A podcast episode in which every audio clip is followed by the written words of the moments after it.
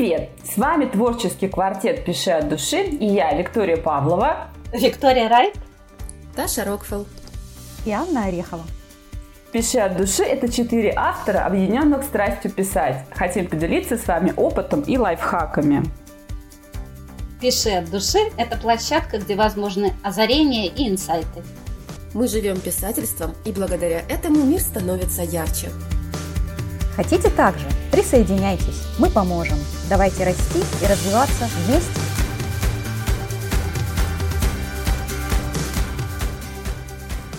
У нас возникла идея начать цикл подкастов, посвященных сцене.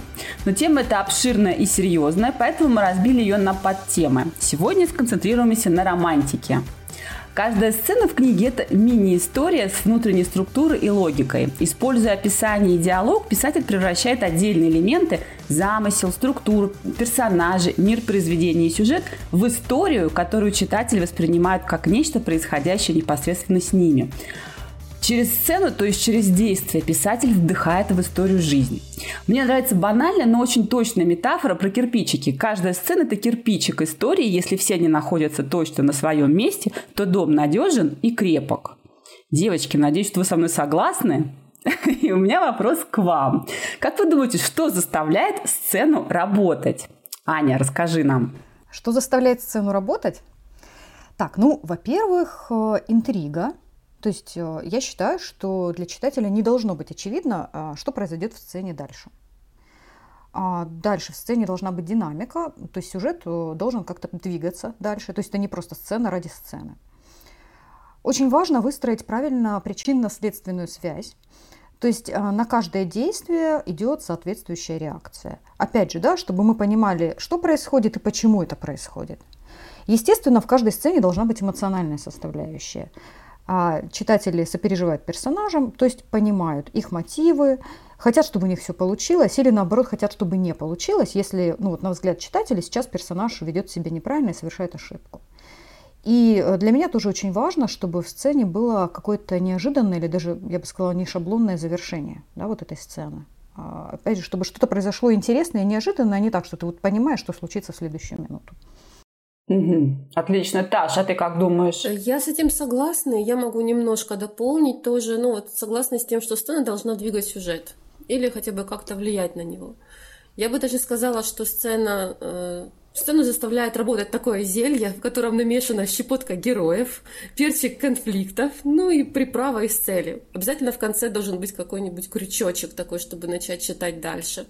Но это так, мое мнение. Я согласна, да. Да, да, ну тут сложно поспорить. Вид. Это зависит от типа сцены. Вообще в разной литературе существуют разные типы сцен, их до 15 штук насчитывают по видам. Вот, поэтому все зависит от того, что это за сцена. А так, да, как бы здесь дополнить э, ну, практически нечего. Девочки все сказали. Должна быть интрига, должен быть крючок должна быть целью сцены, она должна быть для чего-то, а не просто так висящей в книге, да, она должна двигать сюжет, даже если это просто сцена описания. Атмосферные сцены, да, бывают очень часто, но они, э, даже при том, что они могут не иметь какой-то вот э, такой цели, да, определенной, тем не менее, они очень хорошо работают на погружение. Они работают еще на динамику. Атмосферные? Ну, то есть, допустим, как э, там в «Титанике», да, там в фильме стоит э, главная героиня там на борту корабля, там смотрит вдаль, вот такая атмосферная, да, то есть что-то вокруг происходит, да. Угу. Но это раскрывает персонажа, мне кажется. Если мы говорим про сцену вот эту в «Титанике», она одна из самых, наверное, символических, ее везде практически используют. Почему? Потому что она да, она олицетворяет э, сцену, она это любовь, да, это отношения, связаны именно отношения. Только они показаны на вот таком уровне, без слов, да, но при этом это самая, наверное, культовая сцена которую тиражируют. Но я тоже, кстати, хочу сказать, что для меня сцена э, работает как сцена, как тот самый кирпичик, о котором я говорил, когда в ней есть цель у героя, ну, даже если это сцена, сцена атмосферная или символическая, все равно герой там пришел в эту сцену с каким-то намерением. Даже если он пришел постоять подумать. на берегу и подумать, да, все равно у героя есть цель. Вот он пришел, чтобы привести в порядок, там, не знаю, перед следующим важным сражением набраться сил там от звука прибоя, там уж я не знаю от чего, да.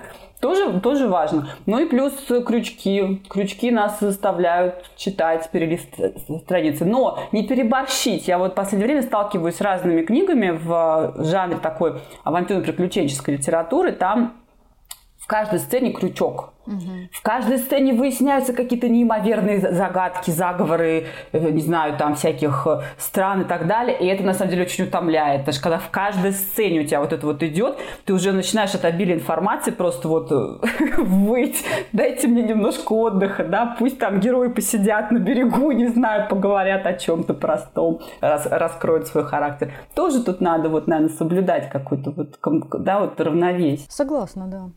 Знаешь, я вот последний роман Дэна Брауна а, читала, или он был уже там, не знаю, последний, не последний происхождение. Но смысл в том, что я его начинала читать несколько раз и откладывала именно по этой причине. Я очень люблю крючки, но он прям переборщил. Перебор, У да. него главы коротенькие, там глава 2-3 тысячи символов, О! и сразу крючок. И ты просто устаешь от этого очень сильно. Угу. Да?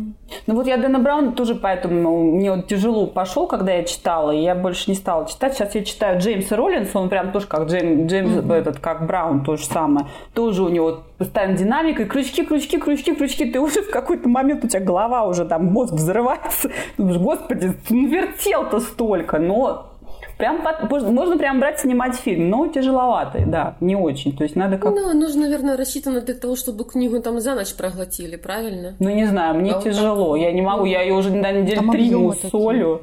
И никак даже до середины не добралась. Ну, то есть... Главное правило, сколько вешать в граммах. Да, сколько, да, да, да, вот сколько вешать в граммах. Это очень важно. Расслаблять тоже надо.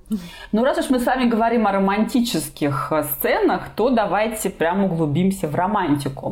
А, важно упомянуть о том, что существует, ну, может быть, мы так сейчас поделим условно, да, романтические сцены на любовные, это всякие лирические, да, связанные с чувствами, ла-ла-ла, и постельные, потому что, ну, некоторые считают, что это одно и то же, другие считают, что совершенно разные вещи, да, то есть, ну, вот я встречалась просто с разными мнениями, и так люди говорили, и так говорили, вот, ну, по-разному. И давайте все-таки мы тогда выясним, в чем же особенность романтической сцены. Ну, при том, что мы разграничиваем любовную и постельную. Ань, давай расскажешь нам про романтическую сцену.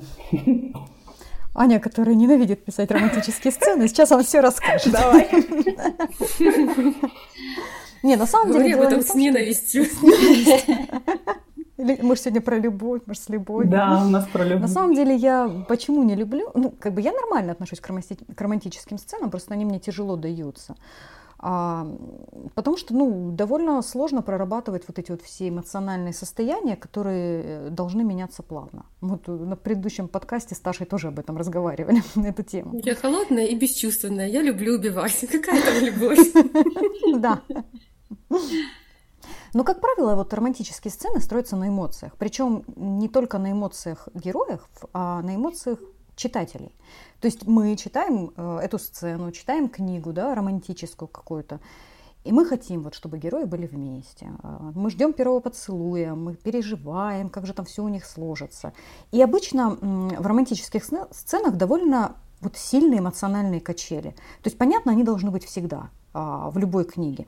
Но в романтике прям шатает ого-го. То есть герой там только вот пошел в героине, только делает шаг, и тут она узнает что-то такое прям невообразимое, почему они вместе быть не могут. Да, и они опять не вместе. Потом опять чуть-чуть приблизились, опять расстались. И вот эти вот сцены туда-сюда постоянно болтаются. И вот э, меня это утомляет очень сильно. Вот как Вик тебя крючки там, да, бывает утомляют. Меня в романтических сценах вот эта болталка бывает э, утомляет, mm-hmm. потому что очень часто она такая вот натянутая. И э, ты понимаешь, что вот сейчас героиня приревнует, но не потому, что у нее есть повод для ревности, а потому что это автору нужно, да, потому что сейчас их надо развести. И она такая ревнует на пустом месте, там, потому что увидела героя с какой-то девушкой. Он, естественно, там со своей сестрой пошел погулять. Ну, да, да такой, такой шаблон, да, шаблон. Клише, да. И это, конечно, ну вот меня лично очень сильно это отпугивает от э, романтических сцен. И э, я обычно закрываю книгу, в которой такое происходит. Я долго не выдерживаю. И вообще, на самом деле, очень редко я встречаю романы, где вся романтическая, романтическая линия выстроена гладко, да, есть эмоциональные качели, и ты на самом деле сопереживаешь, и ты погружаешься, и тебе интересно. Но это прям редкое явление.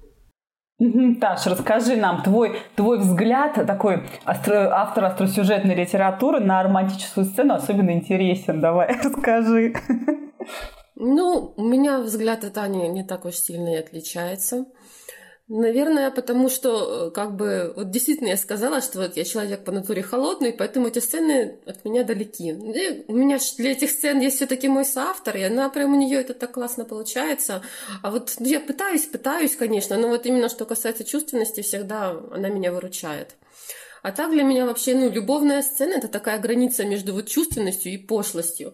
Вот как-то надо удержаться, чтобы не перейти эту границу, чтобы а, там читатель не начал смотреть и боже мой, какой кошмар, рука, лицо, я больше не могу это читать.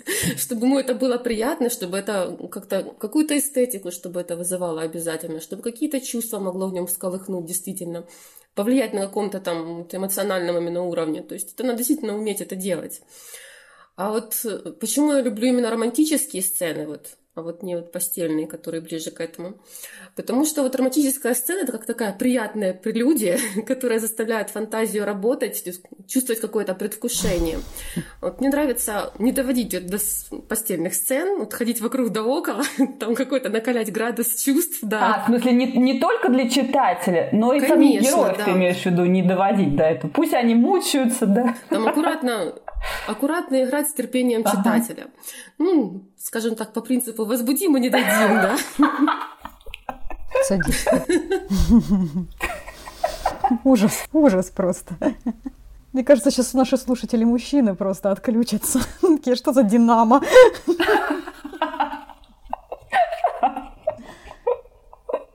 Вид, давай расскажи нам про романтическую сцену и про отличие постельной от любовной. Ты знаешь, ты такие вещи меня спрашиваешь. Вот у меня вот ребенок сидит, да, и говорит, что такое секс? Она отличается сексом, наличием секса, скажем. Удивительная вещь. Да, удивительно, а удивительно просто. На самом деле, это еще один вид коммуникации. Что э, сексуальные сцены, что любовные сцены. Это просто разные оттенки а, взаимоотношений между людьми, которые на самом деле, как вот богатая палитра, они нужны. Поэтому я не вижу ничего такого плохого в сексуальных сценах. Е... Просто здесь следующая вещь. Все зависит от автора, как он это выражает. Все зависит от того, каким языком он пользуется, как он для себя перерабатывает вот опыт жизни, там, видит мир. Поэтому для кого-то э, совершенно естественно писать чисто физиологическим языком, а, кого-то это будет это отталкивать, а кого-то, например, это будет оставлять да, абсолютно спокойным. Тут такой момент. Э, нельзя вводить сексуальную тему, ну, сексуальную сцену без подготовки. Это э, как специи в блюдах. Она должна быть очень четко выверена, и она должна быть тогда, когда она действительно нужна. Если она не нужна, то ее туда запихивает только лишь потому, что там требуют там рамки жанра или там схема, да, все эти вещи, это очень глупо, это разрушает, это делает приторным, это ну, полностью портит произведение. Но иногда они действительно нужны, очень даже нужны, потому что это нормально, когда между взрослыми людьми, там, неважно, ведь там, подростковая любовь там, в определенном возрасте, да, когда есть и эта сторона, она показывает очень сильно характеры. Вот эти все любовные сцены, то, как они происходят, как складывается та же сексуальная сцена. Это характер, при том в таком самом сублимированном, там, ярком выражении. Это очень мощное оружие, и им надо просто пользоваться правильно. Я считаю, что нужны и те, и другие, но все зависит еще от того, что это за произведение. Я, кстати, вот вспомнила, а, я однажды читала про судейство в конкурсах фантастических романов, и там был такой роман интересный, который даже какое-то место вроде занял, но его очень сильно ругали, потому что автор, девочка, а, у нее была прям фантастика, прям вот такая вот хорошая, стройная, боевая, там какая-то бодрая фантастика, и она почему-то туда повставляла вот эти вот постельные сцены, то есть ей казалось, что ну, у нее герои должны вот так вот взаимодействовать в том числе. И ее за это очень сильно ругали, потому что у нее была стройная фантастическая идея, там, э, и там финал какой-то был хороший, то есть прям вот за это хвалили, а за постельные сцены среди там космических сражений ругали. То есть вот действительно это было там лишнее, э, не вписывалось в канву. Но Вообще, если вот эти вот отношения э, в романе выстроены действительно вот так вот тонко, мне очень нравится. Я недавно читала роман, э, и в нем не было ни одного раза э, сказано слово «я тебя люблю», не было ни одного раза вот этих вот там, я не знаю, вручения цветов или там еще чего-то, каких-то там дурацких подарков, нет. Но весь роман герои друг о друга заботились, и это было показано именно вот в деталях вот это отношение к партнеру было показано в каждой сцене. А если один из них спал, второй соблюдал тишину, не давал никому будить, да. А если там э, нужно было там что-то поесть, второй, значит, заботился о том, чтобы можно было сейчас поесть, там готовил что-то. И это было настолько вот э, приятно читать, вот чувствовалось, что эти герои действительно друг друга любят. А они это показывали в своих действиях, в эмоциональных реакциях, в поступках, в отношениях. Там даже не нужно было вписывать никаких постельных сцен, они там просто были не нужны. Они бы даже испортили вот это вот такое вот эмоциональное, тонкое, вот это вот кружево любви, которое витало. И автор ни разу не употребил слово вот это вот любовь, там поцелуй, там чмоки-чмоки. Нет, все было именно написано очень красиво. Ну, это было очень хорошо. Это не любовный роман, это роман вообще-то социальная фантастика вот, но а, вот эти вот отношения были показаны очень гармонично. И вот когда именно вот эта сцена, э, когда отношения раскрываются через такие сцены, мне кажется, что это очень красиво. Причем даже не знаю, можно ли эти сцены назвать романтическими. Там, в общем-то, не было ни одной сцены, где вот герой вот... Ну, это же социальная фантастика. Там раскрывалась вот история вот этого вот социума, история общества, там революция там у них была, там еще что-то. Я сейчас не могу вспомнить, какую, кого я слушала. Слушала я кого-то из очень достаточно именитых авторов э, и на курсах, это именно зарубежка была. И там было сказано, что любовная линия – это одна из э, тех, которые, скажем так, не обязательно должны быть ведущими, но они mm-hmm. должны присутствовать. Да, да, да, да. Потому что линия отношений, она играет достаточно серьезную роль mm-hmm. в, Люди, в жизни, конечно. отношения, да, конечно. Для нас, и при том, тоже говоря об отношениях, э, не на словах отношения проявляются, а на поступках. И, естественно, когда показывают поступок, который выражен в чем-либо, даже то, как поцелует, это тоже очень важно. Mm-hmm. Это показывает отношения. Вот и все. Поэтому здесь просто ты говоришь о вещах, связанных с шаблонами, но, слава богу, ну, как сказать, в определенных жанрах, в определенной литературе шаблоны используются направо и налево, потому что это, ну вот, признак определенного ну, жанра. Да, да, да, границы да? жанра. Читатель этого ждет. Да. да, он ждет, он хочет это увидеть, ему нужно, чтобы был секс э, со всеми вытекающими там подробностями, потому что он за этим пришел.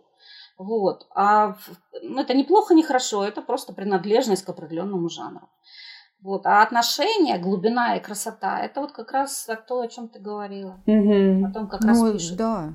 И Вика как раз то, что рассказывала, да, это там золотое правило писателей, то есть не рассказывать, а показывать. Mm-hmm. То есть ну, да. автор не сказал любовь, но он ее показал. И мы все понимаем, что это любовь. Это же классно. Да. Мастерство. То есть, если персонажи друг другу твердили, я тебя люблю, и я тебя тоже, и я тебя еще сильнее, то мы бы даже не верили бы в это. Потому что, ну что вот они твердят, как попугай, да, и где подтверждение? Ну, сказать ну, можно подожди, что но если мы пишем про подростков, ну почему нет? А еще про эмоциональных подростков, а еще на гормональном этом самом. Там Сегодня любят, завтра ненавидят. Абсолютно. 64 раза сказать «я тебя люблю», и это для них совершенно нормально, потому что это определенный возраст.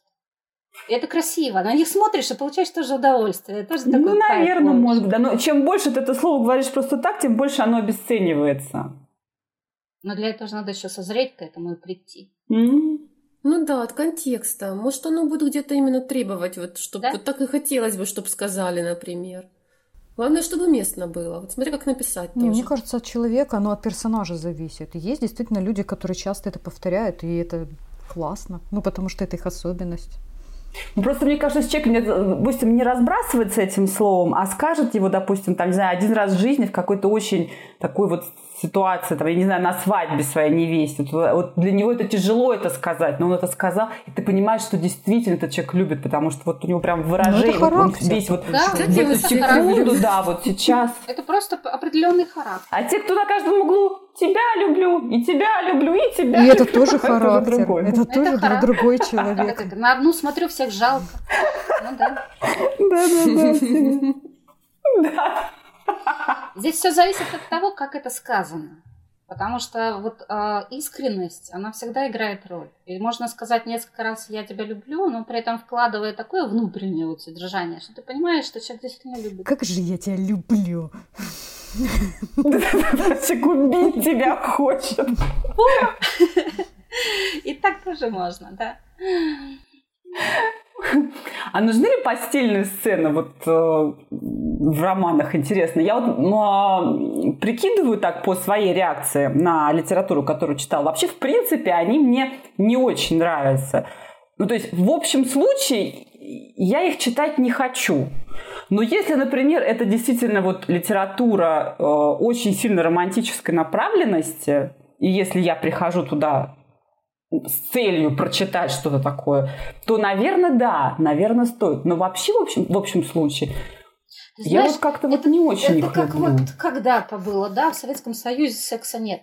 Он есть, Вик, он присутствует. Поэтому Нет, подожди, вне зависимости от того, какой то роман, сцены. он все равно, ну как бы, если это предполагается, да. это естественная жизнь героев, это естественно. Нет, нет, вот пусть она предполагается, пусть предполагается. Но вот я люблю читать, когда они там милуются, целуются, окей. Но именно само вот это вот описание самого соития, мне кажется, уже лишнее в любом случае. То есть пусть целуются. Я люблю моменты, когда герои целуются и милуются, и обнимаются. Это красота. Все зависит от того, что это за роман романа и что это за жанр даже.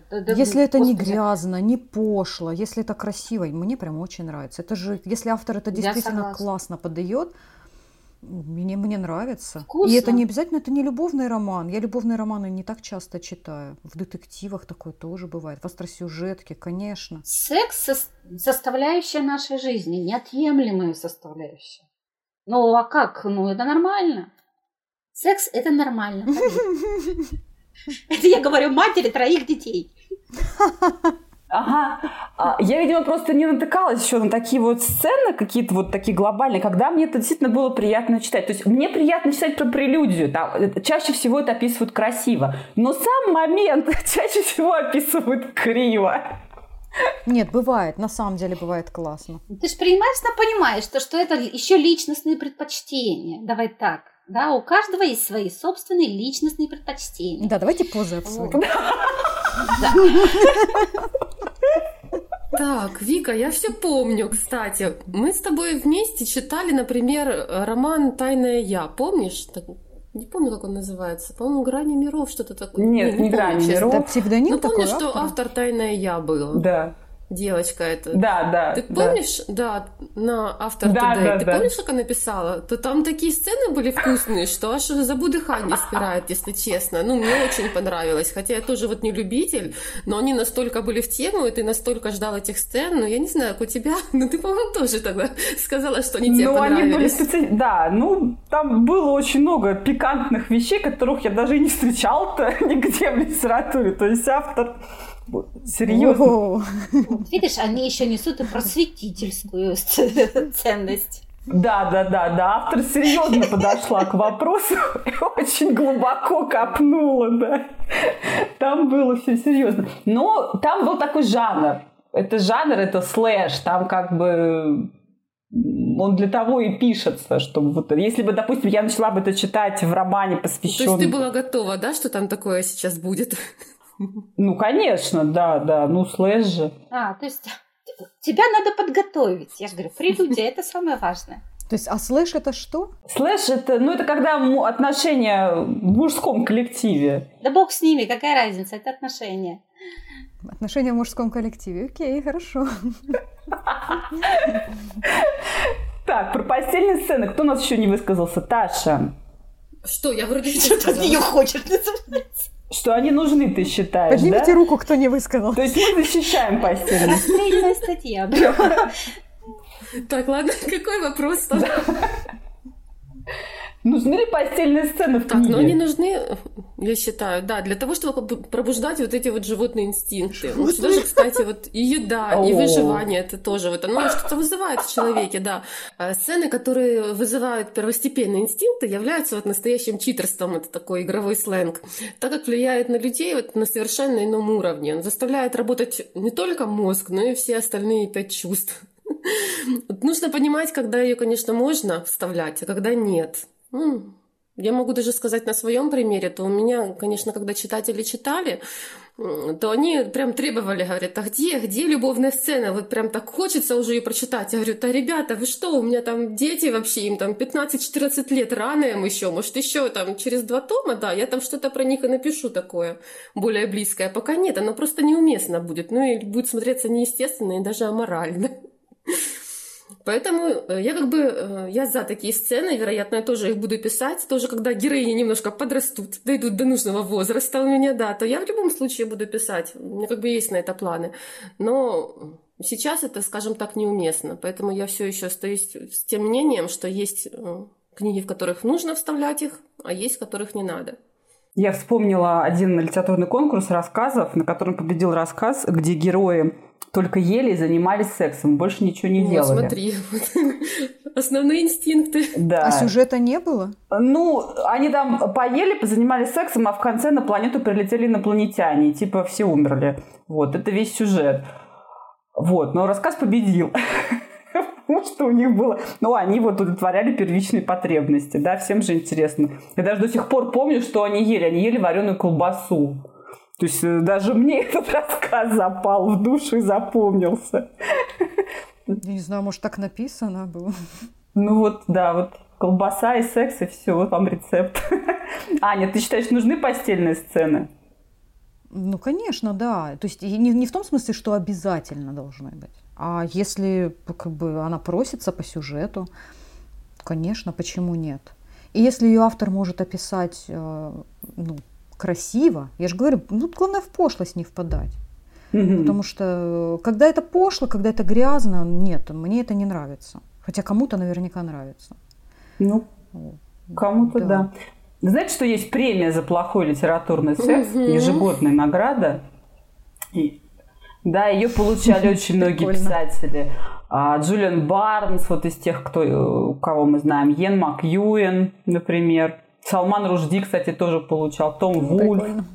Стивен Кинг, Маркес получал тоже.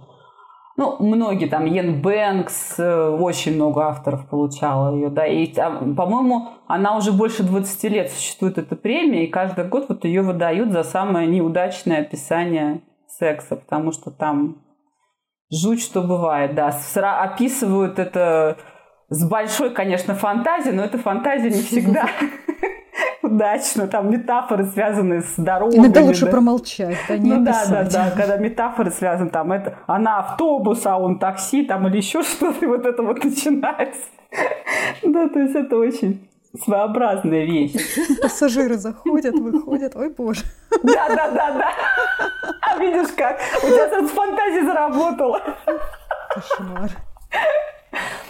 А, а какие задачи выполняет любовная сцена? Ну, мы уже немножко проговорили вообще, зачем она нужна. Можно еще как так это подытожить. А, что она делает? Раскрывает характер героев, отношения между ними, это важно. Создает атмосферу, может быть, э, дает возможность читателю отдохнуть немножко от каких-нибудь там погони перестрелок, да, отвлекая, там, расслабляя. Может, да. Конечно. Не обязательно может усугублять конфликт. Она может очень достаточно серьезно усугублять конфликт. А может и усугубить, да. Э, они могут, э, такие сцены могут выполнять, допустим, роль начала какой-то сюжетной линии или, допустим, заканчивать какую-то сюжетную линию. Почему бы нет, да? То есть начало отношений, а может быть, это был такой прощальный секс.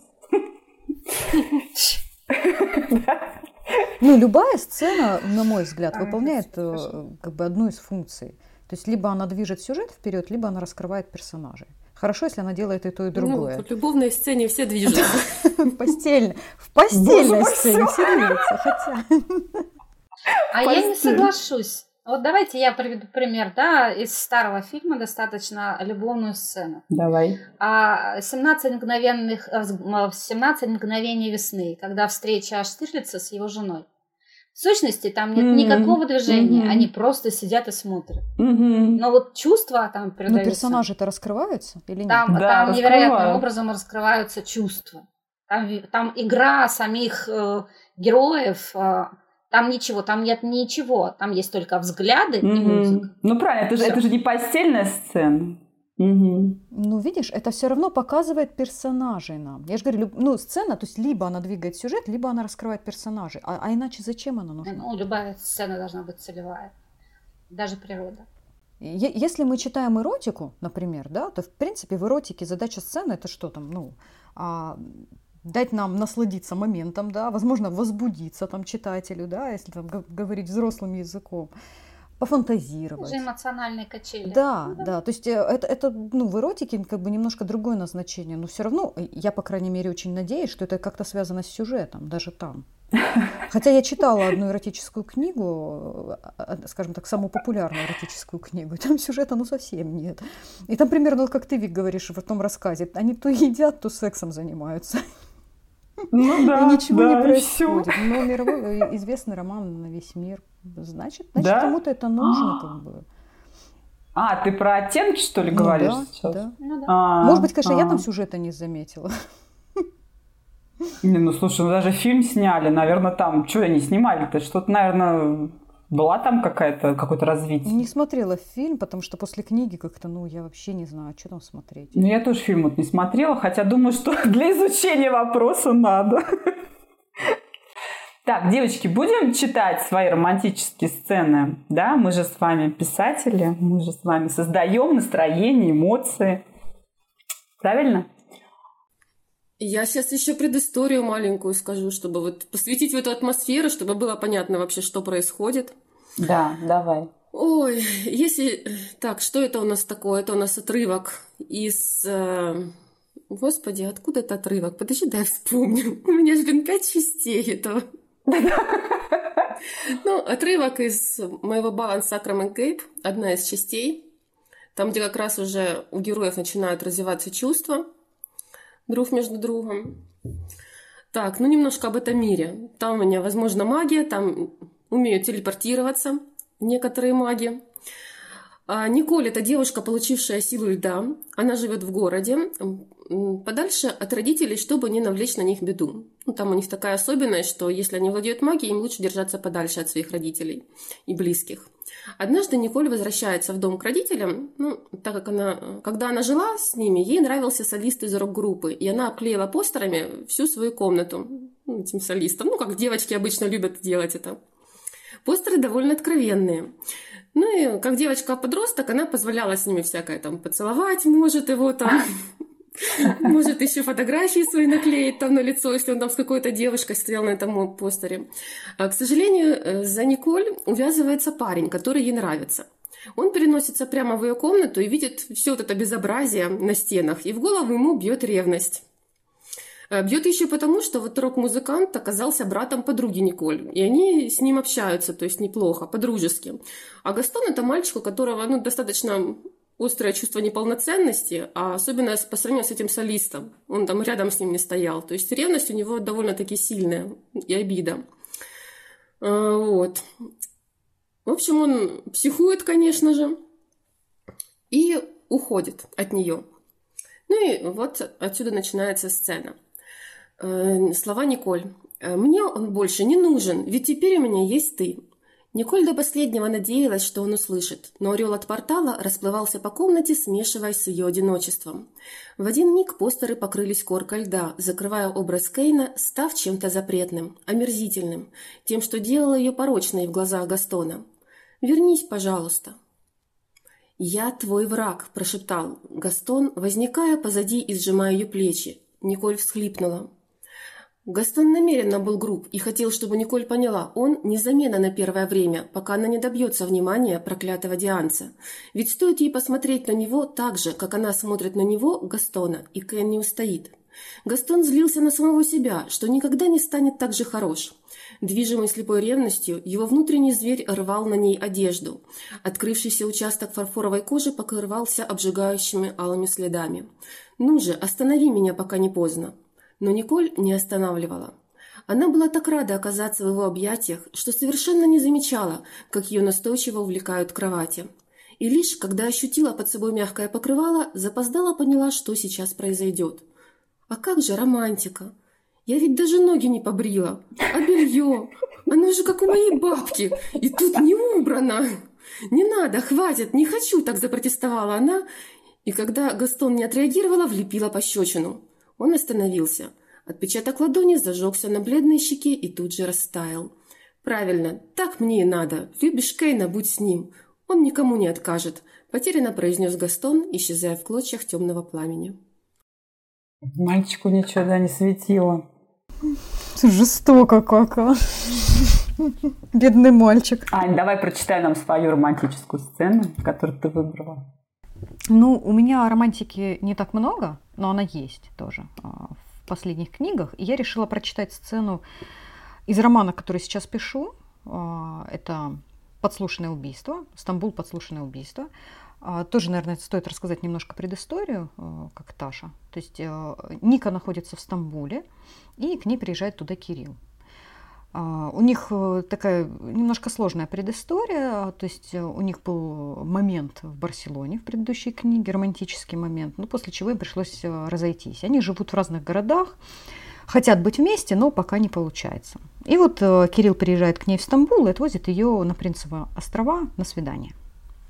Они гуляют по этим островам, и вот мы погружаемся в сцену. Вскоре лес закончился невысоким обрывом. Дальше простиралось мраморное море. Волны силой били о, берег, били о берег, брызги взлетали и разносились ветром. Внизу на камнях стайка черных нырков чистила перья. Как же тут хорошо. Ника вдохнула морской воздух с примесью соснового аромата. Одно из лучших мест, в которых я когда-либо бывал. Кирилл подошел сзади и обнял ее за талию. Солнце уже склонилось к горизонту, жара потихоньку отступала, а цикады все трещали и трещали, наполняя лес неповторимой своеобразной мелодией. Ника повернулась и заглянула Кириллу в глаза. «Знаешь, ты первая девушка, которую я сюда привел. Но в юности идеальное свидание я представлял именно так». Он притянул ее к себе и легонько коснулся губами губ.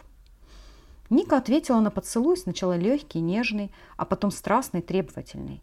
Они оба знали, чего хотят.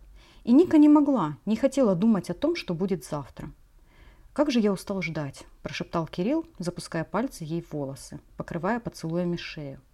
«Я знаю, я тоже. Но ты так далеко, и я не понимаю, как мы сможем...» Он прижал палец к ее губам. «Не надо, не думай об этом. Проблему с расстоянием я возьму на себя. Хорошо?» Она кивнула. Значит, он тоже задавался этим вопросом. Значит, обдумывал, искал варианты. Тяжесть, которая все это время не давала покоя, вдруг отступила – Кирилл предлагал довериться ему, и Ника знала, что он не подведет, найдет выход. Однако у нас есть еще одна дилемма. Он ненадолго разжал объятия и запустил руку в карман. Знаешь, я подготовил два сценария развития событий. Сценарий первый. Он протянул ей тонкий прямоугольник бумаги. Это обратный билет на паром. Последний отплывает через два часа. Мы вполне успеваем еще немножко погулять и поужинать. Но есть и второй вариант. Он снова запустил руку в карман и на этот раз вручил Нике белую пластиковую карту. Это ключ от номера в том отеле, где дожидаются наши вещи. Решать тебе.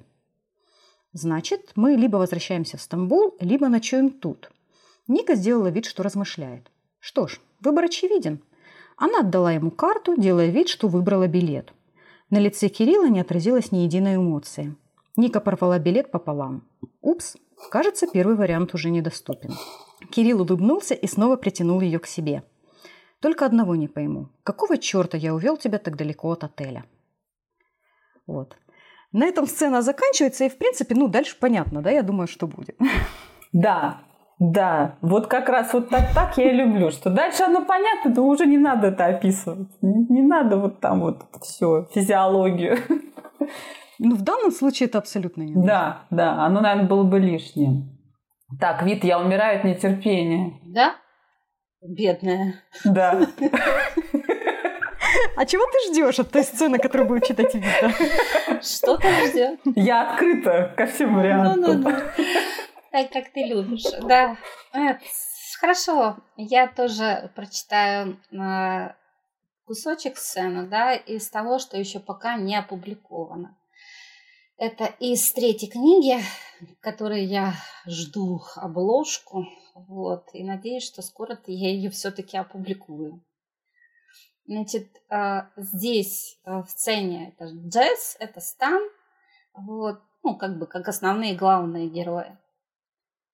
Джесс прижалась к Стану, уронила ногину и обхватила ребенка. Да кто же это такой? Иллюзии она не почувствовала. Если бы не обычная радужка глаз, то она бы решила, что перед ней высший эльф. Но глаза у незнакомца были человеческие. Круглая радужка и точка зрачка. Станислав обнял ее, аккуратно, бережно, стараясь не придавить ребенка. «Дорогая, любимая, что с тобой? Что случилось? Ответь мне, пожалуйста». Джесс прошептала. «На меня кто-то напал. Я не поняла, кто. Но ты появился, и он исчез, не причинив нам вреда. Слезы подступили к самому горлу, и Стан, похоже, почувствовал это. «Не волнуйся, я рядом. Все хорошо». Он целовал ее лицо, осторожно обхватив его руками. Снимал капли слез теплыми губами, и Джесс на миг отдалась, погрузилась в столь желанное ощущение тепла и заботы.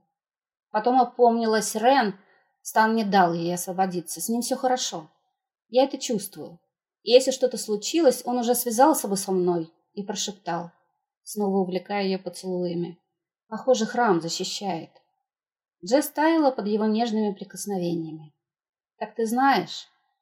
Стан на миг замер, кивнул и поцеловал ее. Долго, жадно, очень нежно и глубоко. Он оторвался, когда им обоим уже не хватало дыхания, и попросил. «Может, ты расскажешь сама?» Джесс попыталась произнести имя Натана, но интуиция взметнулась потревоженной змеей, и Джесс покачала головой. «Не могу». «Это Натан?» Джессика хотела кивнуть, но словно тиски сжали горло, и она прохрипела. «Не могу. Молчи». Стан встревожился, снова обнял ее. «Я сам все решу. Просто верь мне. Нам осталось подождать совсем немного. Я найду доказательства, заберу тебя с детьми, и ты забудешь о произошедшем, как о страшном сне». Станислав выставил усиленную защиту, взял из ее рук Лала, осторожно погладил по щечке, совсем так, как делал Рен, улыбнулся и окружил малыша золотым коконом. Лал взмыл в воздух, и на нем сошлись все лучи отликов. Так ему будет лучше. Стан неожиданно несмело улыбнулся и с немым вопросом посмотрел ей в глаза. Джесс поняла его. Замерла на мгновение, колеблясь, но Стан снова поцеловал а потом еще раз и еще. Контроль рухнул. Его снесло цунами чувств. Джессика таяла в его руках, в голове путались мысли, жар, желание охватывал тело, подгибались ноги, и стоять становилось все сложнее. Она полностью доверилась Стану, как не делала уже многие периоды, растворяясь в его заботе. Джесс не ощутила холода пола, а только теплые покрывала и мягкие подушки. Она не думала ни о чем, отдаваясь со всей страстью, что нерастраченная сила накопилась в ней. Он доводил ее до вершин ощущений, и волна сладкого безумства захватила их с головой, и они растворились в ней, взлетая на крыльях ощущений и рассыпаясь на миллион частиц, а потом собираясь снова. Она потерялась во времени, но ощущение тревоги вернуло ее из мира наслаждения. Она росло и Джесс остановила Стана, прошептав, нам пора. Время вышло. Я чувствую. Классно, люблю очень эту сцену. Я так и думала, что ты ее выберешь, она классная. А я ее не читала. Мы тоже опять А то ты не думала, что Стан и Джесс будут вместе когда-нибудь. Нет, конечно. Нет? Нет, но я же читала первую часть, где этого ничего не а, было. ты только первую Где вообще читала? у них ничего не было. А вторую, а вторую ты не читала? Она не читала. Так что читай.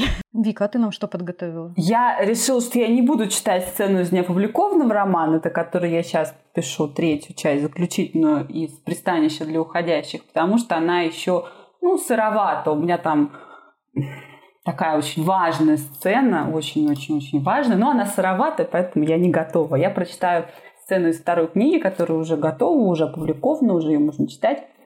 Это, собственно говоря, если говоря предыстории говорить, то герои год ходили вокруг друг друга, год смотрели друг на друга, боясь подойти ближе. Ну, там разные всякие препятствия и вообще э, как Аня не любит, да, почему там это происходит. Ну, у тебя нормально, у тебя все было хорошо в этом плане, не бесило. Если бы бесило, я бы тебе сказала. Это хорошо.